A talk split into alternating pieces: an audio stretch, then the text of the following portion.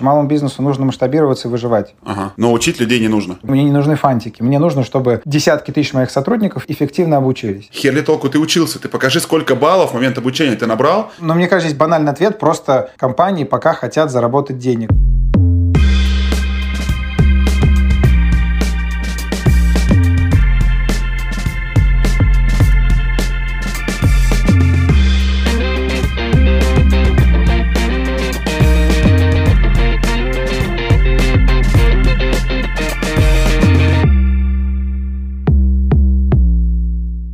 Привет, это я, Долгов Александр, серийный предприниматель и любитель поболтать в подкастах. А это наш замечательный подкаст True Business Stories. Сегодня мой гость Александр Купцов. Саша основатель и директор по развитию Pulsar Production. Наверное, вы не слышали эту компанию. Я так скажу, это самые крутые ребята в России по видеопродакшену для онлайн-образования. До того, как я начал искать гостей в этот выпуск, я таких людей не знал. И это очень круто, ведь мало того, что ты должен придумать эти продукты, кто-то должен записывать этот онлайн на видео видео. Так вот, Саша — эти самые ребята, которые их записывают. О чем мы сегодня поговорим с Сашей и как мы обсудим его команду, что они делают. Во-первых, это ребята, я их называю кандидаты наук, это физтеховцы. И первоначально они разрабатывали онлайн-продукты для МФТИ, это физтех московский. Амбассадор, которым является Олег Тиньков, который говорит, вот физтеховцев берите на работу, самые крутые. Наверное, самые крутые, но Саша показался дико умным и дико образованным парнем, поэтому уверен, что крут. И об этом вы узнаете в выпуске. Вот ребята Саши, это их команда, они разрабатывают методические курсы, то есть полностью под ключ. Они говорят, вот у меня такая-то задача, хочу людей научить вот этому. И Саша эту задачу вам реализовывает. По ощущениям, реализовывает супер круто. У меня очень приятное впечатление сложилось. Сложился маленький такой осадочек, это сколько стоит записать полноценный видеокурс. Немножко отрезвляет. А сколько это стоит, узнаете в выпуске. Ну что, готовы? Поехали!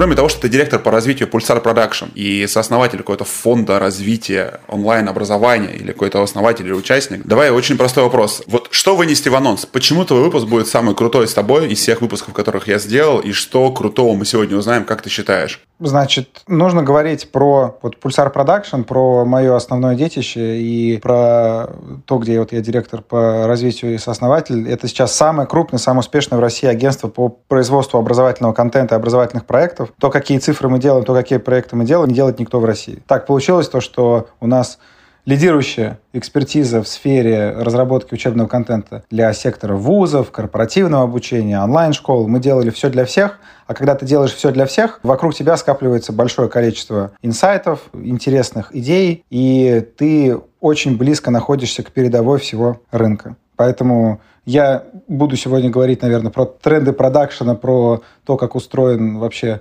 рынок э, производства образовательного контента в России, какие есть э, крутые форматы. И мое мнение будет более чем интересно для слушателей. Хорошо. А теперь можно я позадаю неудобные вопросы? А, я их люблю задавать, чтобы диалог был интересно. Оборот Pulsar Production за 2020 год составил 142 миллиона рублей. Сделали ли вы больше или это деликатный способ остаться на упрощенной системе налогообложения? А, ну, упрощенка, она же больше, больше, чем 200. У нас есть несколько юриков, 206. 206. Ну, типа 142 по одному юрику. По прошлому году было 150 60, а с этого года больше 200 можно делать. Следовательно, 142 на одном Юрике и 60 на другом, правильно понимаю? Итого 200 миллионов. Да, суммарно 206. И вы выросли в два раза, да, за год к году? Давай сейчас 205 делим на 64. 3,2. Красавцы. В прошлом году 64, в этом 205. МФТИ заплатила вам по госконтракту 4 миллиона рублей. А какой сейчас у вас средний чек э, по образовательным услугам? Нужно понимать то, что у нас клиент платит несколько раз в год, потому что заказывает у нас несколько проектов. Средний чек проекта где-то 2 миллиона рублей, но в среднем нам клиент за год платит 5. То есть где-то 2,5 э, проекта по 2 миллиона рублей. Я понял. То есть у вас, грубо говоря, за год 40 клиентов. Я про это.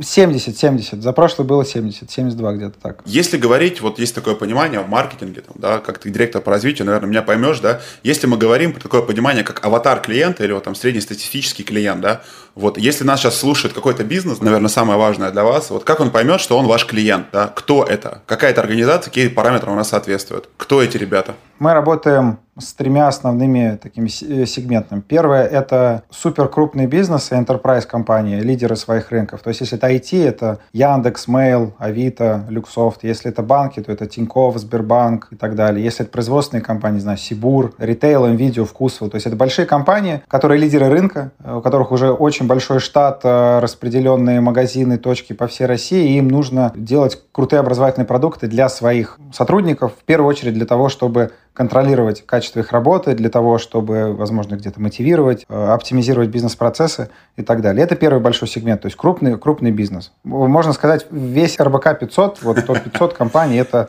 наши клиенты. Это не лукавство, просто мы работаем в таком сегменте, и те услуги, которые мы делаем малому и среднему бизнесу, они не по карману, да и на самом деле не нужны. То, что мы делаем э, в меньшем объеме, можно решить, наняв несколько человек себе в отдел HR, э, загрузив их работой на full time они будут делать дольше, хуже, но э, для малого среднего бизнеса это будет больше, чем достаточно. Дальше, э, если вы госкомпания, если вы какой-то институт развития, мы тоже делали достаточно большое количество проектов, в основном цель которых была пиар или продвижение бренда или, ну, в общем, в общем, у многих э, госкорпораций есть задача рассказать о каком-то интересном проекте с помощью образовательных онлайн-инструментов. Мы это делаем.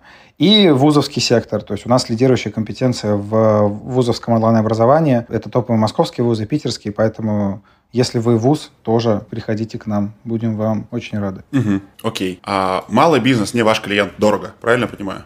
Точно. Но у малого бизнеса совсем другие задачи. Малому бизнесу нужно масштабироваться и выживать. Ага. Но учить людей не нужно. Или нужно? Как ты сам считаешь? Смотри, один раз общался с своим коллегой, партнером на рынке Ромой Мандриком. Он как-то поделился мнением насчет рынка Э, digital э, образования корпоративного в России. Вот есть компания, у нее есть э, затраты на маркетинг, продажи, производство и так далее. И где-то там на, на десятых ролях идет HR. Дальше, в, когда мы берем функцию HR, внутри есть функция рекрутинга, да, адаптации, обучения. Мы берем обучение. Дальше в обучении есть очное и онлайн.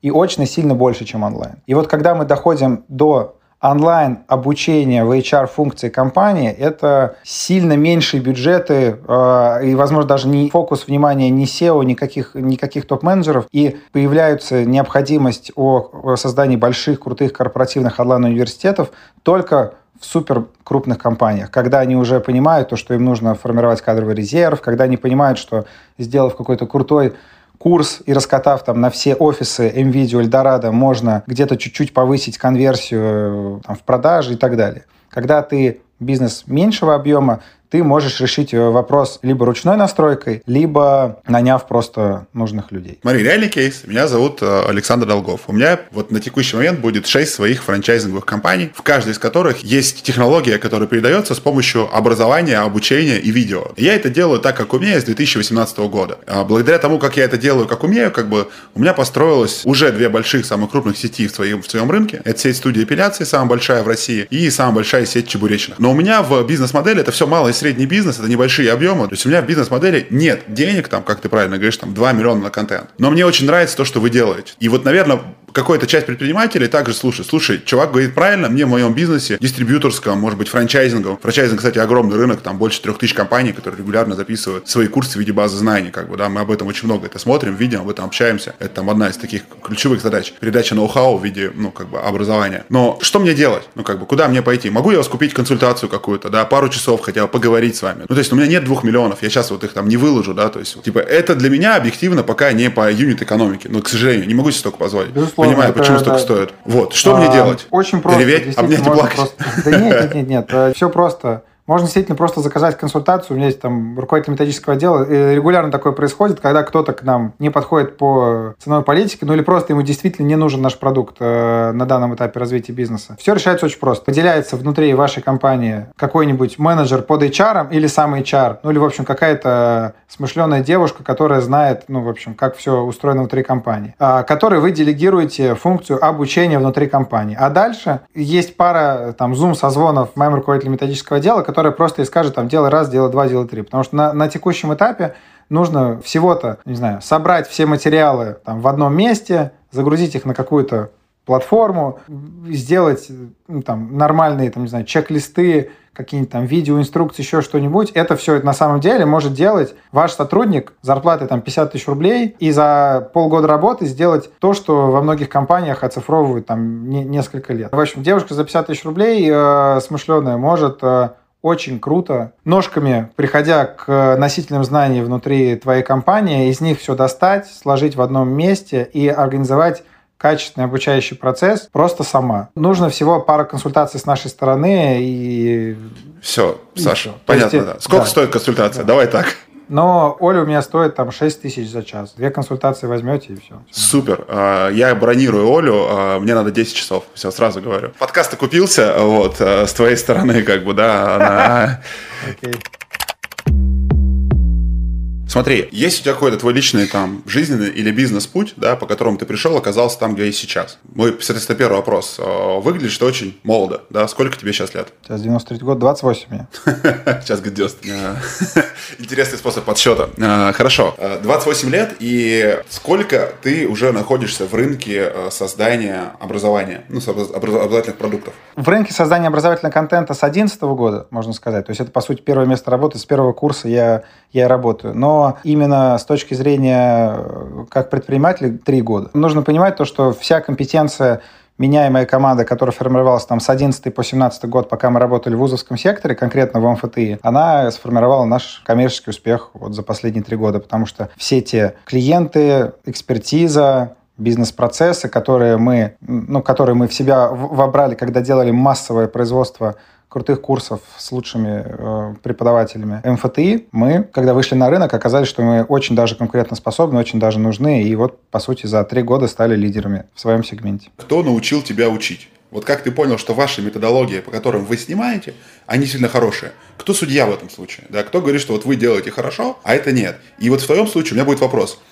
где ответственность между э, тем курсом, который ты делаешь, между тем, сейчас я вводную там небольшую дам, да, ты во многих интервью говорил, что очень важно выбрать красного спикера, чтобы он был хороший, как бы, да, тогда с ним получится хороший курс. Как. И следовательно, отсюда у меня вопрос, вот, по качеству записи вашего обучения, как бы, как вы определяете, что спикер достаточно хороший, и где вот начинается ответственность между качеством вашего продакшена да, и ответственностью самого контента, самого спикера за контент. И говорите ли вы своим клиентам часто как бы о том, что ваш контент фигня, который вы предлагаете, да, и этому учить не надо. Или вам, в принципе, пофигу, что снимать. Следовательно, вот эта вот ответственность ученика и учителя, где она находится, давай о ней порассуждаем. Давай, хорошо. Здесь все достаточно просто. Во-первых, начну с твоего первого вопроса. Кто научил э, учить? МФТИ это вот московский физтех, э, это ведущий технический вуз сейчас в стране и, и, и, и всегда им был. Это супер сильный вуз технический, с Нобелевским лауреатом и так далее, очень сильной школой именно научный. Так как мы все выходцы из физтеха, то мы все изначально трепетом, ну или таким уважением относились к науке, к научному подходу и вообще к образованию в широком смысле слова.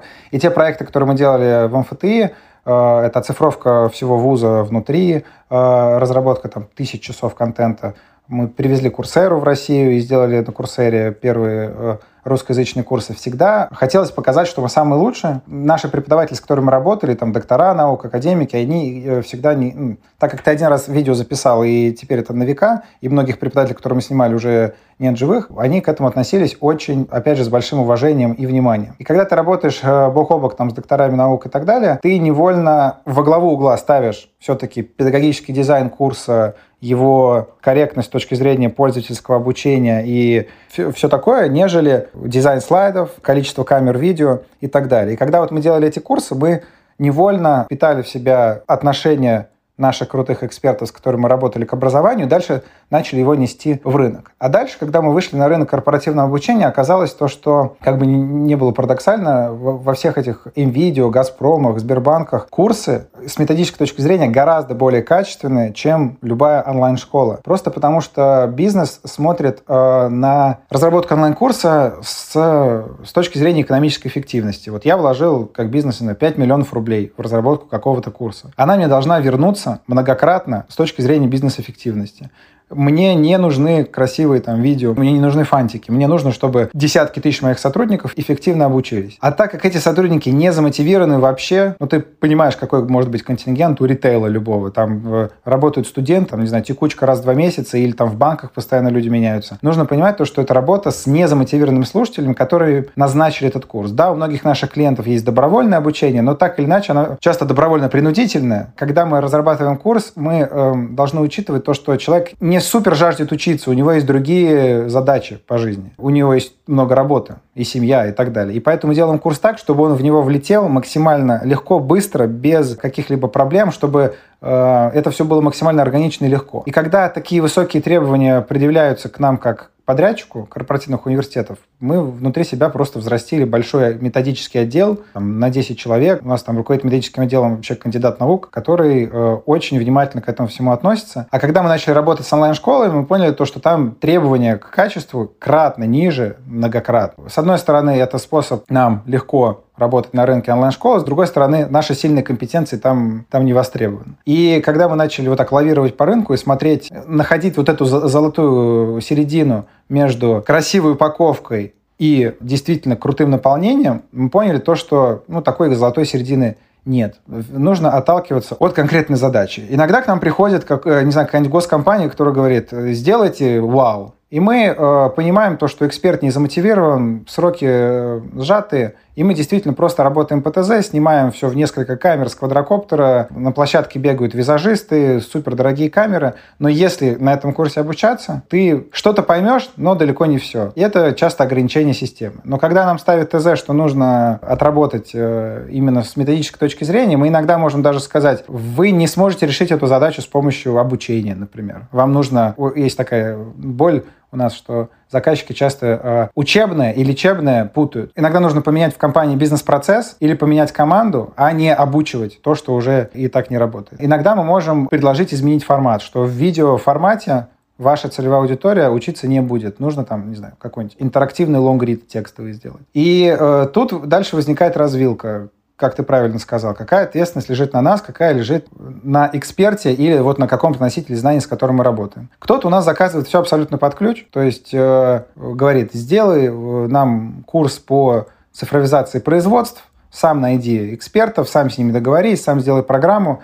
Мы это умеем, любим делать. Это самый классный вариант, потому что ты ничем не ограничен. Э, боль основная бизнеса – это менеджмент вот этих ресурсов. Мы же, по сути, перепродаем часы наших э, сотрудников. Это интеллектуальный труд. И когда ты две недели работал, а потом у тебя две недели согласования, и ты не можешь продолжать работу, это очень грустно. Когда эксперт твой, процесс твой, все твое, этим всем очень легко управлять. Но нужно понимать то, что когда заказчик не вовлечен, когда он не участвует в приемке, в брифах, когда он э, просто говорит, сделайте под а я приду через э, три месяца, заберу результат, не всегда э, получается результат хорошим. Поэтому мы все-таки за обоюдную ответственность, когда перед нами сидит какой-нибудь эксперт по, не знаю, инвестициям, и он ими занимается 20 лет, наивно полагать то, что мои методисты или даже приглашенные эксперты, которых найду я, они будут лучше разбираться в инвестициях, чем этот человек. Поэтому Наша задача и, кстати, ключевая компетенция в том, чтобы замотивировать эксперта работать круто. Потому что на самом деле для ну, большинства этих экспертов, с которыми мы работаем, и в корпоративном обучении, в онлайн-школах, для них э, обучение – это не основной доход, далеко не основной доход. У них есть свое место работы, где они зарабатывают хорошие деньги, у них есть какое-нибудь хобби, свой параллельный стартапчик, у них есть семья, и на пятом только месте у них эксперимент под названием «Запишу-ка я свой онлайн-курс». И поэтому от мотивации, от того, как мы вовлечем экспертов в процесс, зависит очень многое. Потому что на самом деле это творческий, творческий вообще процесс создания курса. Местами это гораздо сложнее, чем написать книгу, а местами гораздо интереснее, чем написать книгу. И когда ты эксперту говоришь, что, что сейчас мы вместе с тобой упакуем твои знания, ты станешь там, лицом своей индустрии на рынке или хотя бы внутри своей компании, и ты сможешь упаковать свои знания так, чтобы потом рассказать о них своим коллегам, и когда ты сам их упакуешь, ты лучше поймешь свою предметную область, эксперты соглашаются, и у нас получается классная синергия. Вот. Но так как мы э, работаем руками и являемся, ну, по сути, подрядчиком всего рынка, сам понимаешь, рынок бывает разный, и мы иногда грустим, но что-то делаем. Э, какие-то проекты, даже когда считаем то, что э, ни заказчик, ни эксперт в них не замотивирован. Но благо, так как мы лидеры, часто мы отказываемся или от каких-то клиентов, или от каких-то проектов, если видим в них вот признаки того, что продукт пойдет в стол, мир не станет лучше от того, что мы его сделали. Слушай, это очень интересно на самом деле. Следующий вопрос, да. Общаясь с ребятами и общаясь со всеми по рынку, да, то есть выясняется такая очень интересная история, вот как можно сказать, проблема рынка, да, это очень низкий уровень доходимости до конца, да. Легко залетают, интересно, но не слушают и не доходят до конца. Как ты думаешь, э, почему это происходит? И замеряли ли вы, ну, как бы вот, э, производители контента, а насколько сильно доходимость до конца зависит от контента? Или все-таки вопрос мотивации на старте, как сказать, обязательно, не обязательно обучение и так далее? Как ты думаешь, угу. что влияет на доходимость курсов? Да, ну, здесь, разумеется, несколько, несколько факторов. Хотел бы сразу сказать, что вы, э, если будете заказывать курс у нас, то доходимость будет кратно выше. Она, она точно будет кратно выше, но не, 100, но не 100%, потому что на доходимость влияет, э, ну, мне кажется, три основных фактора. Первый – это вот качество контента. Безусловно, когда у тебя скучные, нудные, долгие вебинары, когда ты не продумал э, педагогический дизайн курса, когда у тебя меняются преподаватели, вообще все долго и неэффективно, бросят даже те, кто тысячу долларов заплатил за курс последний. Это первое. Второе – это образовательный сервис. Вот здесь я бы на него, наверное, больше упор делал, потому что любой некачественный контент можно залить образовательным сервисом. Под образовательным сервисом я подразумеваю личный куратор, который тебе напомнит, ответит, примет твое задание, если что, э, сдвинет тебе там дедлайн, как-то тебя замотивирует, добавит тебя в общий чат, где будут такие же, как ты, бедолаги, сидеть и тоже не будут успевать. Вот это вот ощущение комьюнити, которого не хватает э, в онлайн-обучении, вот если его залить деньгами, сейчас всем онлайн-школам, станет все кратно лучше, потому что честно делать контент, вот как делаем мы, это сложно, дорого и иногда и, и не нужно, как вот показывают практики, там, не знаю, Лена Блиновская и так далее. Но вокруг э, слушателя выстраивать вот эту экосистему помощи, поддержки, мотивации и в то же время вот так вот морковки спереди, морковки сзади очень важно, потому что, например, вот почему моя супруга доходит до конца постоянно? Потому что у нее всегда есть дедлайны, например. В чем кайф марафонов? Почему они так выстрелили? Потому что есть ограниченное время, там, не знаю, три недели человек может себе что-то там условно мотивировать. Дальше уже он большой вероятностью отвалится. Вы в этих трех неделях ежедневные какие-то задания, супер жесткие дедлайны. У Блиновской как? Не выполнил сразу, пошел с пляжа э, из, ча из чатика этого, э, видео, которые ты купил, у тебя сгорели. И вот эта вот история, она тоже достаточно сильно мотивирует. Причем, когда я из классического рынка образования прихожу к Алине и говорю, Алин, а тебе вообще нормально, что над тобой так издеваются? Ну, с точки зрения, у тебя, у тебя могут, ты заплатила там 20 тысяч, у тебя могут отобрать эти видео, если ты не, не выполнишь вовремя задание. Она такая, ну да, это же правила игры. То есть игроки, э, слушатели на этом рынке принимают такие правила игры, и вот благодаря грамотной комбинации вот этих всех факторов можно достигнуть крутого в итоге результата высокой доходимости. А высокая доходимость это что? Это почему важно? Потому что это потенциально бесконечный LTV пользователя. Чем ужасно там Курсера и другие массовые э, бесплатные образовательные платформы, потому что тебя ничто, ну, вообще и сама структура платформы, и контент, и так далее, ты ничего не теряешь, если ты не дойдешь до конца, и поэтому доходимость на Курсере там 5, ну, может быть, 10% из тех, кто зарегистрировался. В этих всех марафонах точно там 80 плюс процентов, а это же очень важно, потому что как только слушатель не дошел до конца, я вот по себе знаю, когда даже я вроде такой весь в рынке человек осознанный, я когда про, продолбал дедлайны, у меня есть вот этот сложный эмоциональный такой микс из совести, из сожаления, из самобичевания, и ты в какой-то момент, когда сбился с пути, ты забиваешь и на курс, и, возможно, даже на сам формат онлайн-образования в целом потому что ты вряд ли купишь следующий продукт этой компании, следующий продукт там этого блогера. А тут у них есть у блогеров офигенная линейка марафонов, которые повторяются каждый месяц. Если ты из одного потока не успел, тебя заберут в следующий. Если ты купил один продукт, тебе дадут второй, и ты платишь э, за год не 2000 рублей, а там 100 тысяч. А в всяких онлайн-школах, типа, типа того же там Skillbox и так далее, есть проблема в том, что изначально накачивают мотивацией, что ты завтра изменишь жизнь, ты станешь веб-разработчиком и будешь уже не бухгалтером, там каким-нибудь data science аналитиком. Но он сталкивается с первыми проблемами, отваливается. Из, насколько я помню, интервью было у, у одного из основателей Skillbox, э, что у них там процент до, до продаж 1,08, то, то есть 8% от э, тех, кто купил первый курс, купит второй. И это, по сути, такое определенное сжигание аудитории. Вот. Но здесь нужно понимать то, что э, мотивация вот в обучении вот в таких, на таких инфопродуктах, которые завязаны на бренде блогера, и мотивация в, там, в условном Skillbox е. Я его называю Skillbox э, исключительно потому, что это самый крутой лидер рынка э, с, с отрывом от многих. Но другие компании, там, нетологии и так далее, они похожи по бизнес-модели. Когда ты покупаешь инфопродукт у блогера, ты смотришь его сторис, ты смотришь его прогревы, ты э, хочешь, хочешь курс, он тебя прогревает, прогревает, ты на первый раз не пошел, он говорит, ну окей, у тебя получится второй раз, он тебе показывает отзывы первого потока слушателей, и ты в итоге крайне замотивированным заходишь на обучение. Когда же э, мы говорим про вот такие большие онлайн-университеты типа Skillbox, ты гораздо более холодный, как клиент, ты сидел, тебя догнала реклама на Ютубе, там, не знаю, в Инстаграме, еще где-нибудь, ты зарегистрировался, заплатил там сумасшедшие 100 тысяч или какую-нибудь рассрочку с банком, с банком подписал, но ты не был так грубо, глубоко погружен в то, что есть внутри продукта, ты, ну, в общем-то, гораздо более холодный, и, возможно, в отделе продаж тебе продали не курс, а вот твое вот это светлое будущее, которое расходится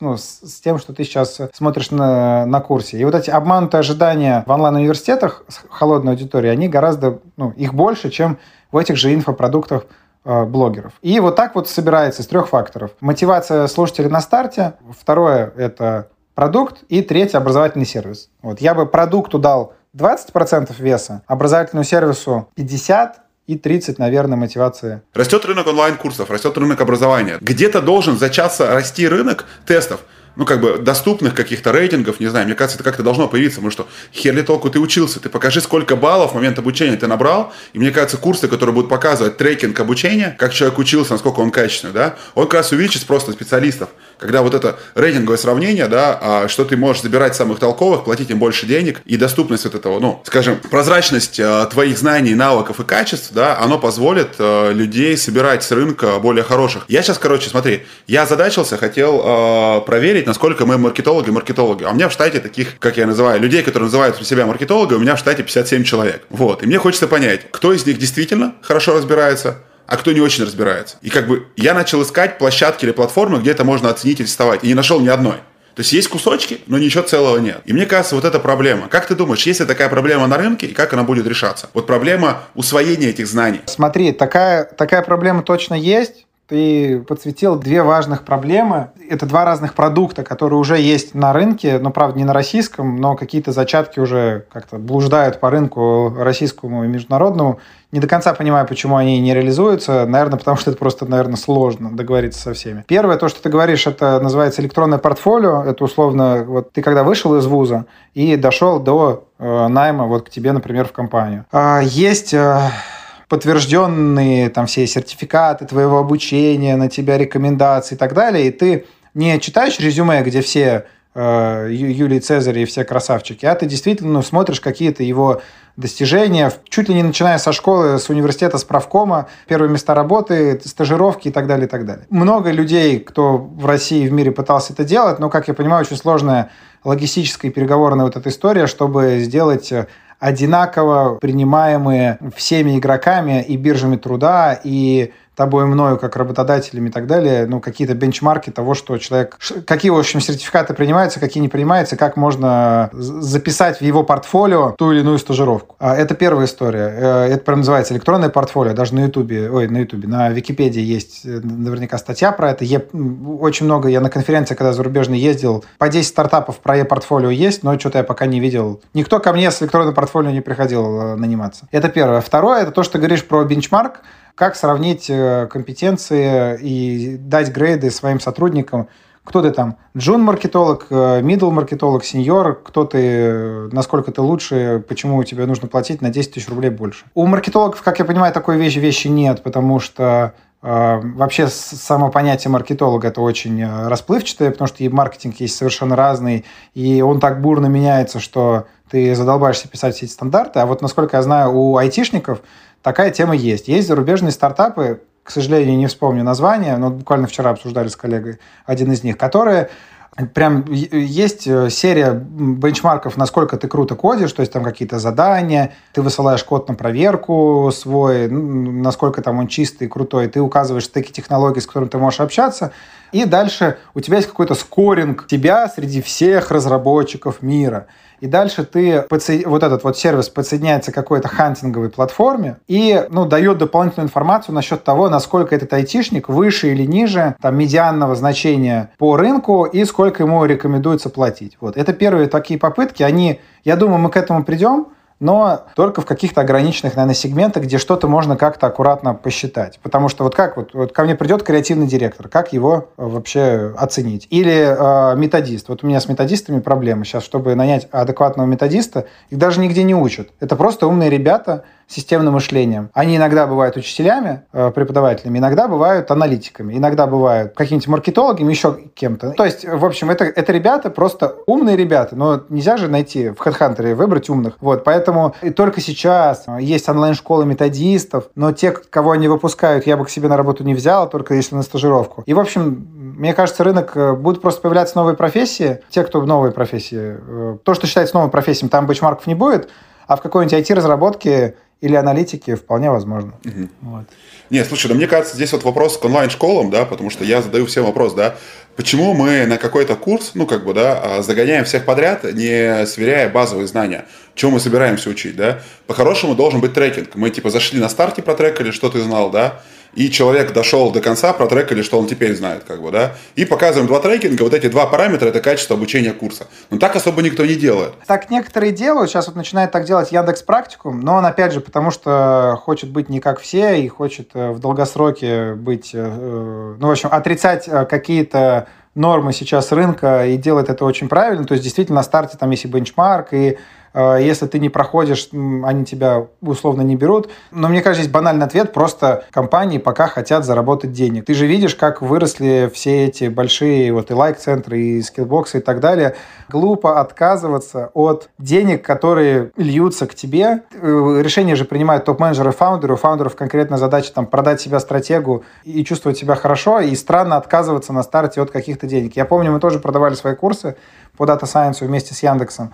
И когда мы э, потом прозванивали клиентов, которые у нас купили, ну, делали такой каздев, почему они купили и так далее, оказалось, что это, это была вообще сумасшедшая выборка. 80% людей — это какой-то преподаватель из Таганрога, какая-то домохозяйка, у которой муж аналитик, и она решила купить курс, чтобы разговаривать с ним на одном языке. Очень много нецелевых э, лидов платят деньги и потом разочаровываются. Но компании не хотят отказываться от этих денег, потому что зачем, если им и так платят. Вот. Мне кажется, роль регулятора в этом смысле должны выполнять не коммерческие компании, а кто-то, какие-то другие органы. Хотел сказать государственные, но, но, но понял, что нет. Наверное, нет. Слушай, ну вообще просто в классическом образовании, да, в школьном, как бы всегда было все очень просто. Есть экзамены, по которым ты должен допуститься на знание, незнание предмета, да, минимальным образом. Есть оценка этих действий, причем оценка трекается по четвертям, да. Через ты учился, сдай оценку, э, по которой определяет, можешь ли ты учиться дальше, да. И эти оценки в школе сейчас становятся доступны родителям, в электронные дневники есть, да. Следовательно, у меня вопрос, почему-то так вот в рынке взрослого образования, да, так не делают. Видишь, как деньги начинают достаточно сильно на это влиять. Окей.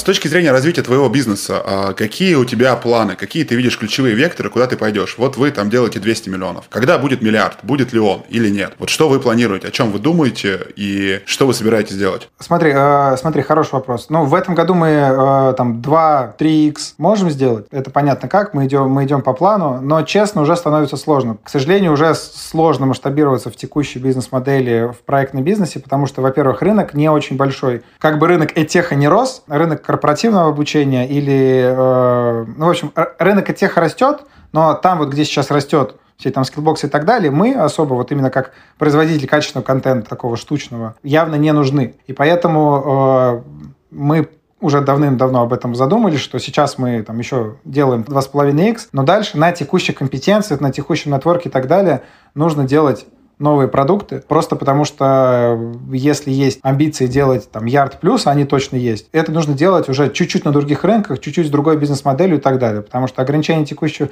кайф текущего бизнеса в том, что у нас там входящие заявки, нас всем по нетворку рекомендуют, мы самые крутые, работаем с самыми классными ребятами и так далее, это регулярные дивиденды, и это все, это, ну, по сути, кэш-машинка. Но у этого бизнеса нет капитализации. Именно вот в текущей модели, именно когда мы просто чисто делаем проекты, когда нету никакой технологической составляющей внутри. И рынок не очень большой. Не так много компаний могут себе позволить за один курс потратить там 2 миллиона рублей. Поэтому мы сейчас упаковываем текущий бизнес в рамках где-то еще годик мы живем в текущем формате, и уже сейчас, пока не буду анонсировать, но уже сейчас мы запускаем продукты, которые позволят нам догнать всех этих крупных больших ребят. Это будет там, образование э, взрослых, э, но это все вот история про, про продукты, про капитализацию и про дальнейшее развитие ну, в большие, в большие компании, потому что текущий бизнес, он, к сожалению, ограничен. Пусть мы и лидеры. Это вот, вот как-то так. Я понял. Вот это был мой следующий вопрос, да, а, который я хотел спросить. Если вы умеете создавать контент, классный контент, вы видите, кто как создает контент, все это делаете, да, чего же вы не, ну, не продаете самую высокую добавочную стоимость, что же вы сами контента не продаете? Ну, как бы это был мой первый вопрос. И еще раз один вопрос, да, все-таки. У меня, как у предпринимателя, нет ответа на вопрос, да, это первое, что бы я начал делать. А, копировал чужие курсы, ну, как, условно копировал. Я все прекрасно понимаю, да, я понимаю там NDA и так далее, да, но есть насмотренность, да, я вижу, кто чему и сколько учит, да, и ну, грубо говоря, там, коллаборации с каким-нибудь условным там а, Максимом Батаревым о курсах по продажам для менеджера, да, массовых, хорошо бы было бы там вместе с ним продавать свой курс по продажам активно, как бы, да, вот это, ну, ну как бы, мне кажется, это резонно. Так мы, э, э, мы делали ему курс по продажам и по менеджменту. Слушай, круто, круто. Но я к тому, что, а почему его не продавать? Ну, как, вот у меня вопрос просто вот искренне непонятен. Когда знаю все. Новый продукт, который мы будем запускать, они будут э, запускаться в партнерстве с э, сильными лидерами, как раз э, которые умеют делать маркетинг и продажи, потому что на данный момент в оттехе первичен не продукт, какой бы он классный не был, а маркетинг. И вот э, успех того же Skillbox, он, он в чем? Потому что все основатели Skillbox это предыдущие, там, не знаю, основатели Maxell, да, вот, которые э, просто были пропитаны, вот как мы пропитаны контентом, бизнес-процессом, проект менеджментом они были пропитаны маркетингом, знали, чувствовали, как это все, как это все делается. И сейчас э, драйвер роста – это маркетинг. И когда мы говорим про инфопродукты, это тоже маркетинг. Когда ты пишешь крутые истории, прогревающие, тоже маркетинг. Вот. Э, поэтому, когда мы будем запускать свои, свои продукты, во-первых, мы будем качать в первую очередь нашу маркетинговую экспертизу, в том числе партнерами. Твой продукт может быть сколько угодно классный, но если о нем никто не знает и не услышал, весь мир э, не знает твой бренд, то грош цена такому продукту. Окей, хорошо. Саш, пару финальных вопросов. Да, вопрос первый. Скажи, если мы говорим о классическом образовании, это было всегда книжное образование, то в 2021 году какие ну, там две-три книги ты рекомендуешь прочитать? Одну, может быть, не знаю. Вот любые рекомендации в каком количестве? По книгам. Ну, последнее, что мне но опять же, это просто как управленцу зашло. Мне нравится Батарев, ну, мы с ним дружим, и вообще э, вся история моего бизнес-становления началась с сообщения с ним, с, с вот этой вот его комьюнити комбатуров, поэтому 45 э, татуировок менеджера, 45 татуировок э, личности. Это такой наш ответ Далио Рэю, да, с его принципами. Мне кажется, очень такая классная классная тема. Литература, для, которая подойдет и для родителей, которые хотят э, отношения с детьми наладить, и для руководителей, которые хотят наладить отношения с менеджерами, и для людей, которые хотят с коллегами наладить отношения. В общем, вот 45 урок менеджер, 45 урок личности Батарева. Классные книги. Дальше я считаю то, что э, есть такая... Ну, а мне сейчас просто близка тема осознанного родительства. Есть Виктория Дмитриева, такая тоже блогер классный.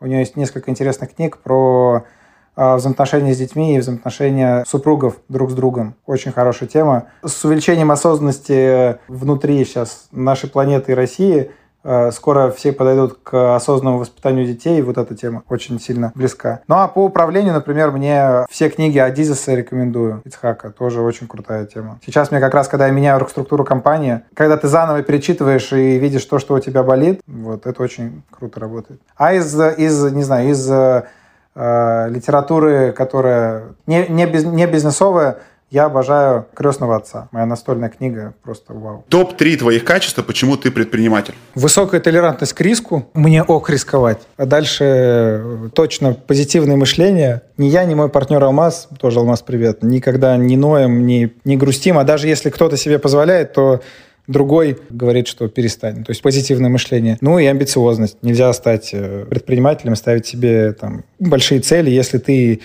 не будешь очень масштабно мечтать. Вот, наверное, так. Саш, хочу лично тебе сказать большое спасибо за участие в подкасте. Лично для меня подкаст получился максимально интересным. До там последних каких-то дней я тебя не знал, но когда готовился к интервью, увидел, что а, ты подписан на тех людей, на которых подписан я. Я надеюсь, что, может быть, мы с тобой увидимся в сентябре на комбат-туре. А, меня позвали ребята спикером. Спасибо, а, хорошего тебе дня, до связи, пока-пока. Давай, пока-пока-пока. Спасибо большое.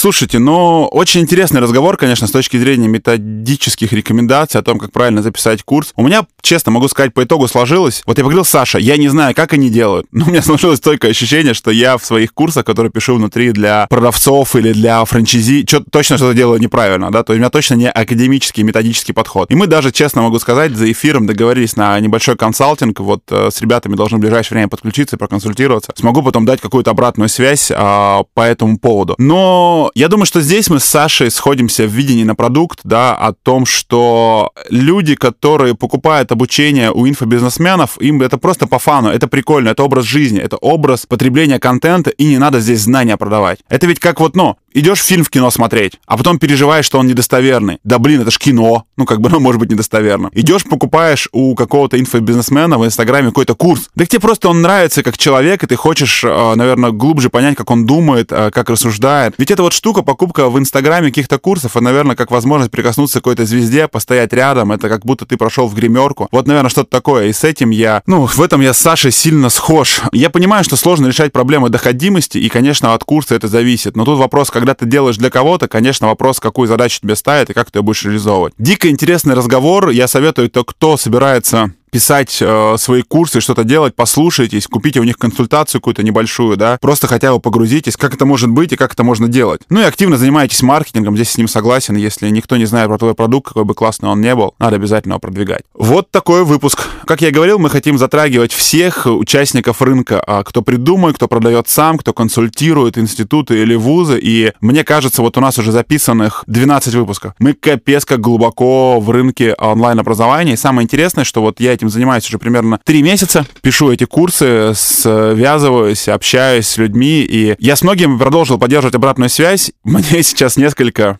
коллег по цеху говорят, вот слушаем подкасты, говорим с тобой, а может быть тебе тоже курсы записать? Не знаю, что делать. Кто дослушал до этого момента, найдите меня срочно в Инстаграме и напишите мне, стоит ли мне записывать свой курс или не стоит, если да, то какой. Ну все, с вами был Александр Долгов, жду ваши рекомендации, на связи, пока.